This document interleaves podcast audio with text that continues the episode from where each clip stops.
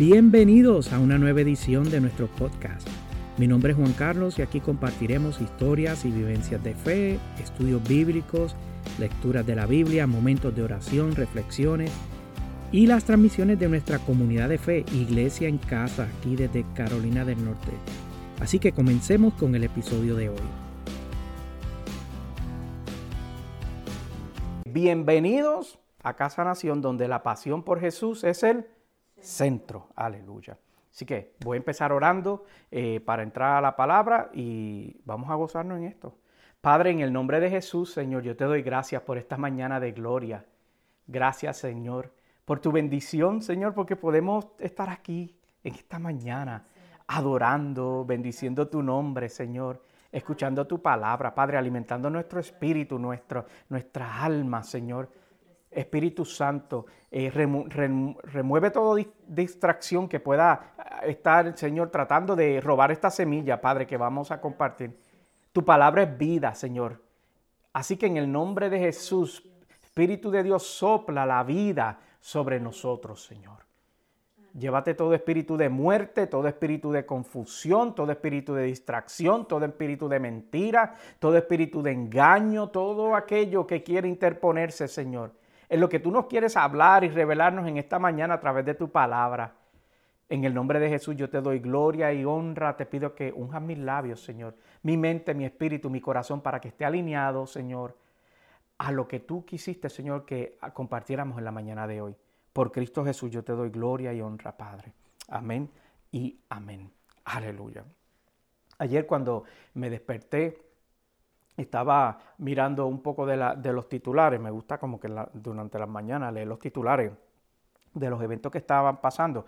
Y me, y, me desperté con la noticia de que Estados Unidos había comenzado a atacar en, Yemen a estos grupos que estaban, que llevan tiempo eh, atacando los barcos comerciales que cruzan cerca, de, cerca del territorio y estos piratas que tratan de, de atacar y, eh, o de, alterar la carga comercial que, están tratando de exportar, que afecta a la economía eh, global. Y entonces Estados Unidos decidió eh, atacar a, estos grupos de Yemen. Y entonces lo que me llamaba la atención es que esto se está uniendo a otros conflictos que ya están ocurriendo en la actualidad, ¿verdad? Que tú y yo estamos al tanto de algunos y de otros no, como el de, el de Ucrania, que ya lleva tiempo y a veces eh, uno pierde de perspectiva que es un conflicto donde diariamente mueren personas, eh, donde son desplazados, mueren niños, eh, ancianos, los sacan de, su rutina, ya no, ya no tienen ni hogares donde volver, ¿verdad? Porque sus pueblos están destruidos,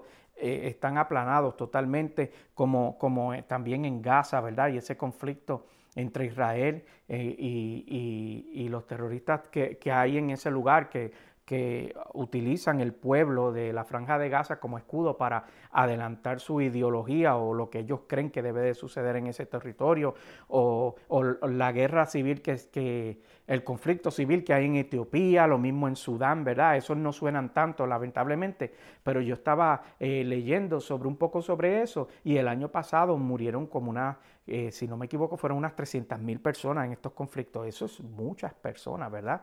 Eh, que que un día estaban eh, teniendo su rutina y al otro día estos conflictos armados se levantan y, comienzan a sacudir y afectar el diario vivir de todo el mundo. Entonces, en este lado del mundo no estamos exentos, ¿verdad? la violencia que está viviendo Ecuador en estos días, donde es la, violencia se está apoderando y está tomando el control.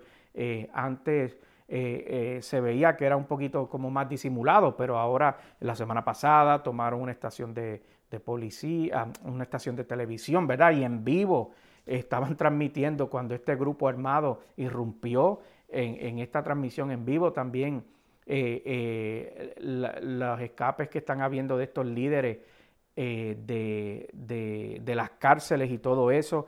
Eh, el, control por, por, ese territorio, el control por las selvas para el cultivo de sustancias controladas y todo eso. Eso no estamos exentos a este lado del mundo. ¿Y qué tal de Venezuela? Que los conflictos o los tambores de guerra, ¿verdad? Que ahora se están eh, sonando porque el presidente entiende que un pedazo del territorio de Guyana, eh, pues le pertenece a Venezuela y entonces ahora lo están reclamando y están haciendo eh, amajes de, guerra. Yo, yo eh, mientras estaba leyendo todas esas noticias a la vez, yo me preguntaba que por qué tanto conflicto y por qué tanta hostilidad, qué, qué es lo que sucede que se nos hace difícil a nosotros vivir en paz unos con otros, ¿verdad? En este, en este momento de la historia ya ya todos los territorios están definidos, ¿verdad? las fronteras están definidas y todo eso, y, es cuando, cuando eh, ocurre, ocurre como un, mayor avistamiento de conflicto. Eh, y la verdad que la Biblia no se equivoca, porque Jesús hablando en Mateo sobre cuáles eran las señales de que el fin se aproximaba, hablaba, hablaba, muy claramente sobre los conflictos, ¿verdad? Y, y, las guerras y los avisos de guerra y todo eso. Pero la realidad es que la respuesta es clara. Y la respuesta de todos eh, de estos conflictos, no importa en qué parte del mundo se encuentren, es que es el pecado y sus frutos. Por eso yo quiero hoy hablarle bajo el título Pecado y Sabiduría. De eso voy a estar hablándole hoy, en el nombre de Jesús. Entonces, la Biblia es muy enfática y nos recuerda que nosotros no debemos de vivir practicando el pecado, porque ¿sabes qué es el problema del pecado? Que nos descalifica de ser hijos de Dios. Cuando nosotros vivimos eh, eh, unas vidas entregadas al pecado, automáticamente somos descalificados. No hay forma de que podamos ser hijos de Dios. De hecho, la, carta en Primera de Juan capítulo 3 y verso 8 lo establece bien claramente cuando dice el que practica el pecado es del diablo, porque el diablo eh, ha estado pecando desde el principio. El Hijo de Dios fue enviado precisamente para destruir las obras de quién? Del diablo.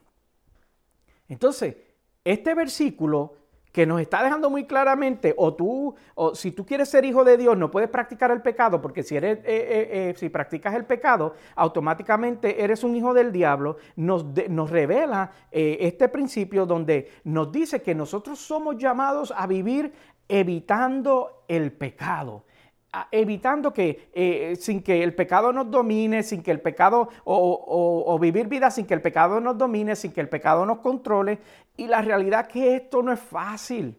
No es fácil vivir alejado del pecado porque estamos rodeados de una naturaleza pecaminosa, ¿verdad? Entonces, ¿qué quiere decir eso? Que eso es como aquel que está a dieta y trabaja en una panadería donde todas las mañanas hacen, hornean dulces y hornean pan y, ese olor y todo eso, pues es esa lucha, ¿verdad?, que tiene esa persona. Asimismo, eh, nosotros debemos de, eh, o por esto mismo, de nosotros debemos de aferrarnos al Señor como, como cuando usted ha visto un niño asustado, ¿verdad?, que sale corriendo y se va a los brazos de sus papás porque ahí encuentra protección, encuentra seguridad, ese, es el lugar más seguro donde, donde puede estar. E, ese mismo principio e, es el que nosotros debemos de operar o como nosotros debemos de funcionar en nuestro diario vivir. Y yo hablo de, vivir en total dependencia de Dios, en total dependencia, donde Él sigue siendo tu prioridad, ¿verdad? Eh, tanto, que, tanto en la escasez como en la abundancia, que Él sea tu prioridad también cuando estamos enfermos o cuando estamos sanos, cuando tenemos salud, una salud óptima, o cuando estamos llorando o cuando estamos riéndonos, ¿verdad? Que ese sea el centro. Y para poder nosotros lograr esto, que, que esto es lo que todos como seguidores de Cristo debemos de anhelar, necesitamos sabiduría que provenga directamente del Altísimo. Esa es la única solución necesitamos y dependemos de esa sabiduría que proviene de Él para nosotros poder vivir vidas de acuerdo a lo que Él demanda de nosotros. Y si tú sientes que tú no tienes la sabiduría suficiente, ¿verdad? O, que a veces te, da, te sientes que te quedas sin respuesta, hay un versículo que yo he compartido con ustedes frecuentemente que nos, recuerda, que nos recuerda esto. Y yo pienso que para este punto ya nosotros debemos de saber este versículo de memoria, tenerlo memorizado y, que sea parte de nuestras oraciones con el Señor, eh, citando este versículo o parafraseándoselo, porque es una realidad y es, la, la, el versículo que se encuentra en la carta eh, de Santiago, capítulo 1 y versículo 5, cuando dice, y ahí va a estar en la pantalla también si a alguno de ustedes le falta sabiduría, pídasela a Dios y Él se las dará. pues Dios da a todos generosamente sin menospreciar a nadie. Entonces, vamos a hablar un poquito sobre este versículo. No, no, no lo quites de la pantalla, déjalo ahí. Porque este versículo nos habla de la generosidad de Dios. Comienza estableciendo la generosidad de Dios. Nos habla de que Él nunca te recriminará. Él nunca se enfadará contigo. Él nunca eh, eh, eh, se decepcionará de ti por pedirle ayuda cuando tú no sabes qué hacer. Cuando tú no tienes respuesta. Es, la, expectativa de Él que nosotros vayamos a donde Él y creamos en su bondad. Y lo más importante es que, no, que nos dice es que esa sabiduría que Él nos está ofreciendo está tan lejos como una petición. O lo que quiero decir que está a la distancia de una petición. Entonces, yo te lo repito, como, como tan cerca como una expresión honesta del alma. Un, grito de desespero, una expresión de rendimientos. Señor, no sé qué hacer, necesito tu sabiduría. No tengo respuesta, necesito tu, tu sabiduría, tu dirección para yo poder caminar y confiar y descansar en lo que tú tienes para, para, para mí, en lo que tú quieres que yo haga. La Biblia tiene un relato muy interesante en el Antiguo Testamento, específicamente en el libro de Crónicas, donde, donde se está describiendo las cualidades que, que tenían los guerreros que se estaban uniendo al ejército de David. Y en este capítulo eh, se resaltan todas las cualidades que tenían los diferentes grupos que se, le que se le unían en ese entonces. Habla de sus habilidades extraordinarias que poseían para la batalla específicamente. Pero, siempre, pero hubo un grupo que a mí siempre me ha llamado la atención, porque es como un bálsamo, como una inspiración. Una inspiración. E, era el ejército de David, era los que se estaban uniendo a, pelear a favor de él, pero este grupo tenía una cualidad sobre los otros. Sí es verdad que algunos, eh, la Biblia relata que algunos eran bien diestros con el arco, bien, eh, eh, podían disparar con cualquiera de las dos manos o podían tomar espada con cualquiera de las dos manos o eran diestros en las ondas, pero este grupo tiene una cualidad súper especial y se encuentra en Primera de Crónicas capítulo 12 y verso 32. Primera de Crónicas, capítulo 12 y verso 32. Dice la palabra del Señor. De Isaacar, 200 jefes y todos sus parientes bajo sus órdenes. Y aquí está. Eran hombres expertos en el conocimiento de los tiempos y sabían lo que Israel tenía que hacer. La Biblia dice que estos hombres, la segunda, la segunda oración de ese versículo dice que eran hombres expertos en el conocimiento de los tiempos y sabían lo que Israel tenía que hacer. Entonces, yo cuando leo este versículo eh, me, hago esta, esta, pregunta de reflexión. ¿No quisiéramos eh, todos nosotros tener esa cualidad que tenían los hijos de Isaacar? Saber qué, qué hacer en todo momento pero sobre todo, especialmente en los momentos difíciles donde no sabemos qué hacer o no tenemos, o no tenemos respuesta.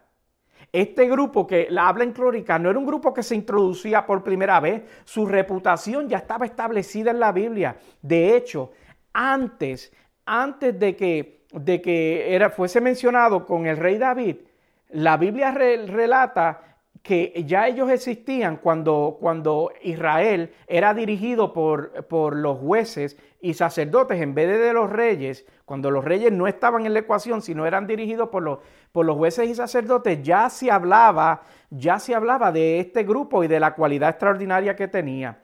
La Biblia dice que en una ocasión este grupo participó en un enfrentamiento que fue convocado por la jueza y profeta Débora. Ella era la que estaba dirigiendo Israel en ese entonces y ella los convocó para un enfrentamiento contra un pueblo enemigo que los estaba asediando. Y luego de la batalla, eh, que ganaron, por cierto, salió a relucir un dato interesante sobre de ellos versus otros. De hecho, la Biblia relata que hasta escribieron una canción del evento, una canción de lo, lo que ocurrió. La Biblia relata que fueron comparados con el grupo de la tribu de Rubén. Entonces, ambos grupos se muestran respondiendo de una manera muy diferente y, distinta de, el uno del otro, cómo respondieron o cómo, o cómo se reaccionaron en ese evento. Eh, te lo voy a resaltar y resumir una vez más. Mismo evento, distintas respuestas. Y entonces vamos a poner ahí en la pantalla este versículo que se encuentra en el libro de jueces, capítulo 5 y, y verso 15. Libro de jueces, capítulo 5 y verso 15. Y la palabra del Señor dice, con Débora estaban los príncipes de Isaacar. Isaacar estaba con Barak y tras él se, lanzó hasta el valle. Y mira, mira lo que continúa diciendo. En los distritos de Rubén hay grandes resoluciones. Entonces, la Biblia dice que eh, la Biblia nos revela en ese versículo que mientras los de Rubén debatían sobre qué hacer y si participaban o no del conflicto y si, y si iban o no a la guerra y si respondían al llamado de, de, su líder, la Biblia nos relata que ya los de Isaacar estaban metidos en medio de la batalla, una batalla que finalmente ganaron y ellos no tenían eh, que debatir mucho porque eh, aquí es donde está la sabiduría y la revelación de esto, porque cuando tú sabes que tú sabes, que tú sabes que lo que Dios te ha dicho es exactamente lo que tú vas a hacer. Uno no titubea, uno no se pregunta, ¿cómo es que? ¿Cuándo va a pasar o dónde va a ser? Uno cree y camina. Esa es la sabiduría que nos revela esto. Como, yo he dicho en el pasado, aunque uno esté temblando de la cabeza a los pies, aunque uno no pueda ver más allá de, la mano cuando le extiende y no se pueda ver más allá de eso, eh, eh, yo camino y Dios te pide a ti que camines, que camines. Estos días yo veía un video sobre dos personas que estaban conduciendo en una montaña en Puerto Rico y era una, un, bien, bien adentro, donde las carreteras son sumamente estrechas y entonces el video muestra donde llegan a un punto eh, donde el carro está como inclinado hacia arriba y no se ve qué es lo próximo que va a ocurrir, ¿verdad? entonces, eh, la, que estaba conduciendo, la persona que estaba conduciendo decía, eh, yo, yo no creo que hay carretera, yo no me atrevo, no veo, no veo, no hay carretera. Y la, que, la persona que estaba acompañando le decía, no, dale, tranquila, tranquila, que hay carretera, ten la confianza de que hay carretera. Y la que estaba eh, conduciendo estaba muy... nerviosa y no sabía qué hacer y decía, es que yo creo que lo que me está esperando un barranco. No sé qué hacer. Eh, creo, creo que no, me atrevo a dar ni siquiera un poco para adelante. La, la otra persona decía, dale, dale, que tienes que tener confianza que hay carretera, que hay carretera. Entonces, la persona dijo, ok, y empezó a dar poco a poco. Y el carro, pues, eh, comenzó a enderezarse y comenzó luego a mirar hacia abajo y pudo ver que el camino continuaba.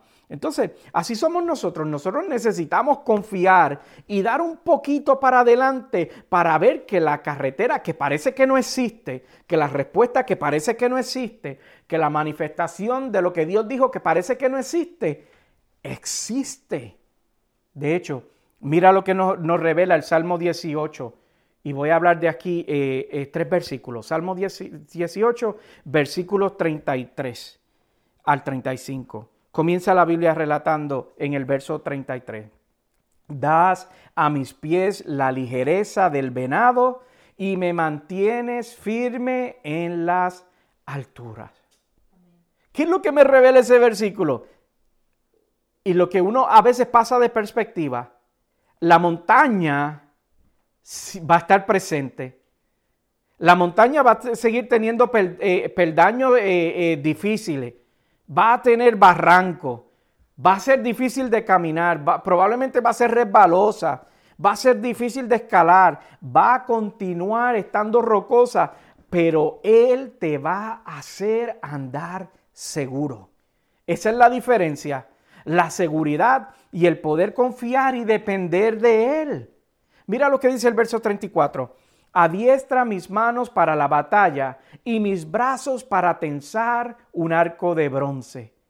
Entonces, tú pensando que no sabes cómo lo vas a lograr y él diciéndote, tranquilo, tranquila, que yo te entreno y te fortalezco para que tengas todo lo que necesitas para poder enfrentarte al obstáculo o al momento de tu vida que estás viviendo. El verso 35 dice, tú me cubres con el escudo de tu salvación y con tu diestra me sostienes. Tu ayuda me ha hecho prosperar. Entonces, tú pensando que vas a fracasar y él diciéndote, yo te he dado la victoria donde otros ven una derrota. Entonces tú pensando que no vas a poder, que vas a fracasar y Él te dice, yo te sostengo donde otros creen que tú te vas a tropezar. Yo te hago crecer donde otros apuestan a que tú te vas a secar. Por eso es que nosotros debemos de anhelar esa sabiduría que Dios nos ofrece. Para nosotros poder vencer, para nosotros poder conquistar. ¿Y qué es lo que vamos a vencer y vamos a conquistar? Bueno, para vencer esas trampas del pecado para poder vencer y conquistar nuestras tentaciones. Para nosotros sobreponernos, debo decir, a todo aquello que me quiera separar de su amor y de sus propósitos. Nosotros, tú y yo, aquí en esta, en esta mañana, en esta reunión, somos llamados a no vivir vidas practicando el pecado. Somos llamados a vivir vidas creyendo, confiando y descansando. Somos llamados a seguir creciendo en Él. Somos llamados a desarrollar nuestra fe. Somos llamados a ser discípulos. Somos llamados a compartir este evangelio que nos ha sido revelado. Somos llamados a ser luz en medio de las tinieblas. Romanos 8:31 dice lo siguiente, y ya casi estoy acabando. ¿Qué diremos frente a esto? Si Dios está de nuestra parte, ¿quién puede estar en contra nuestra? Entonces, ¿qué quiere decir eso? Que si yo tengo miedo, recuerdo que Dios está de mi parte. Si yo no sé qué hacer, recuerdo que Dios está de mi parte. Si yo puedo pensar o me asusta lo que pueda ocurrir, recuerdo que Dios está de mi parte.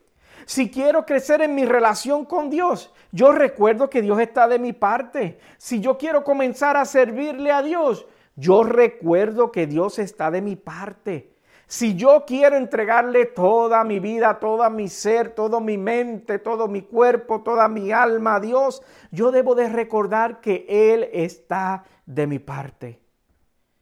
Lo más importante es que, es que tú tienes que entender o que debes de entender que nada superará, nada superará en tu vida eh, que, que tu alma esté asegurada en Cristo por toda la eternidad. Todo lo demás es pasajero, todo lo demás se acaba. Todo lo, las,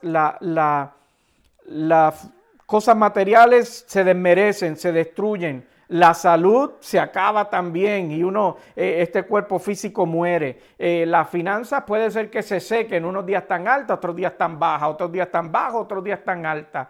Eh, el estado de tu vida puede ser que cambie. Unos días tienes una seguridad y descansas en ella y el otro día ya no la tienes. Pero lo que es importante es lo que es constante y lo que supera este mundo físico y es la eternidad.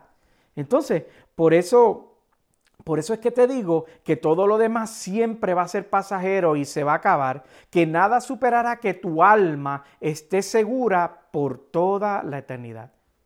Entonces, ¿en qué podemos concluir? Que lo que Dios nos invita es a decirle no al pecado y decirle sí a Él a decirle, ¿sabes qué, Dios? Yo te creo por encima de todo, de todo y de todas, y, de experiencias y de, y, de, y de posesiones y de lo que me falta, y te creo por encima de mi duda, te creo por encima de mi incredulidad, te creo, te creo por encima de mi confusión, te creo por encima de mi estado de ánimo, te creo por encima de todo. Y, y decirle a Dios, ¿sabes qué, Dios?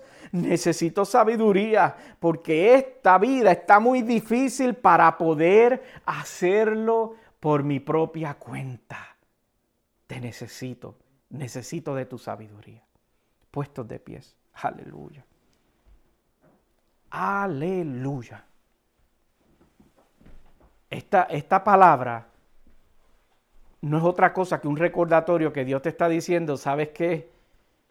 Tú necesitas de mí, yo estoy dispuesto a estar presente en tu vida. Tú necesitas dirección y yo estoy dispuesto a proveerte esa dirección. Tú necesitas eh, respuesta y yo estoy dispuesto a hacer tu respuesta. Y esa es la invitación que nosotros debemos de recibir y aceptar en este día. Y ahí cierra tus ojos, levanta tus manos y dile, Señor, necesito tu sabiduría. Necesito de tu dirección. Necesito de ti. Padre, en el nombre de Jesús yo te doy gracias, gloria y honra. Gracias porque hoy nos recuerda, Señor, que lo mejor que nos puede pasar es depender de ti, Señor, y tener la confianza y la seguridad que tú, Señor, estás presente en nuestras vidas, estás interesado en todos los aspectos de nuestras vidas, Señor que no eres extraño a nosotros, a lo que vivimos, Señor, y a lo que, y a lo que somos, Dios. Que a veces el mañana nos puede dar miedo porque no sabemos, Señor, no tenemos respuesta. Pero la respuesta es descansar y confiar en ti, porque a ti te conocemos caminando. En el nombre de Jesús yo te doy gracias, gloria y honra por tu presencia, por esta palabra y por lo que hiciste en esta mañana en medio nuestro, Señor por aquellas personas que han de escuchar esta palabra, Señor, y han de ser, Señor, eh, impactadas por ella. Padre, que traiga crecimiento a sus vidas. En el nombre de Jesús yo te doy gloria y honra. Por Jesús, amén y amén. Aleluya. Hasta aquí este episodio de hoy, esperando que te haya sido de mucha bendición. Recuerda que puedes dejarnos un comentario o enviarnos algún mensaje. Para nosotros es un honor y un privilegio que hayas sintonizado en el día de hoy. Y recuerda que puedes visitar en la página de internet pastorjuancarlos.com o iglesiacasanación.org. Hasta la próxima transmisión. Sean todos bendecidos.